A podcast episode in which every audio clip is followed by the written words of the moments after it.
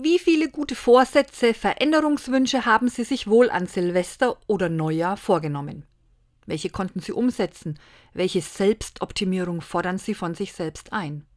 Es ist Anfang März. Ich habe aufgehört, mir besonders an Silvester oder Neujahr etwas vorzunehmen.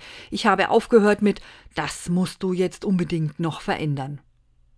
Ich habe begonnen mit Sei freundlich zu dir selber.